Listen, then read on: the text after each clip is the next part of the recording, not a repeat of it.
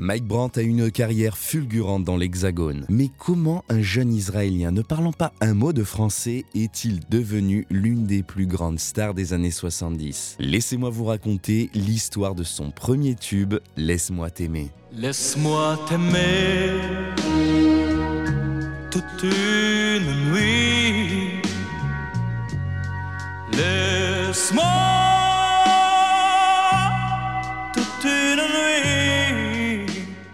Le chanteur a une destinée incroyable. En effet, après un concert à Téhéran, Sylvie Vartan et son secrétaire de l'époque, un certain Carlos, se détendent dans le club de l'hôtel Hilton. Soudain, les deux amis sont subjugués par la beauté et la voix d'un certain Moshe Brand. Sylvie, sous le charme, l'invite à sa table. Elle en est persuadée, il doit tenter sa chance en France. Deux mois plus tard, et ne parlant pas un mot de la langue de Molière, Mike Brandt arrive à Paris. Un jour, Carlos lui propose de rencontrer Jean Renard, le parolier de Johnny Hallyday et de Vartan. Autour du piano du célèbre parolier, Mike Brandt chante alors une chanson.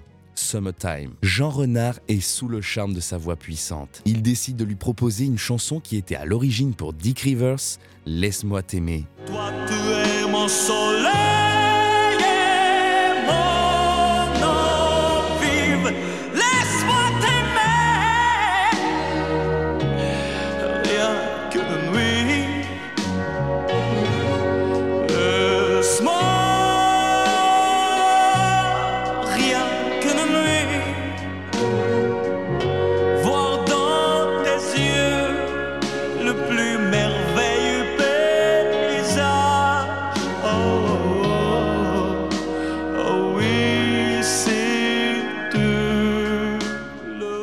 Ne comprenant pas le français, le texte est traduit en hébreu puis en phonétique. Après une semaine d'enregistrement, le tube est prêt. À sa sortie en 1970, la chanson est un véritable succès et s'écoule à près d'un demi-million d'exemplaires. Très vite, Mike Brandt enchaîne les autres tubes. Mais dans la lumière, qui saura rien qu'une larme, etc.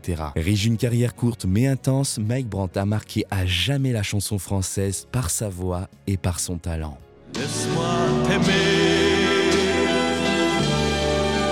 Laisse-moi t'aimer toute ma vie. Laisse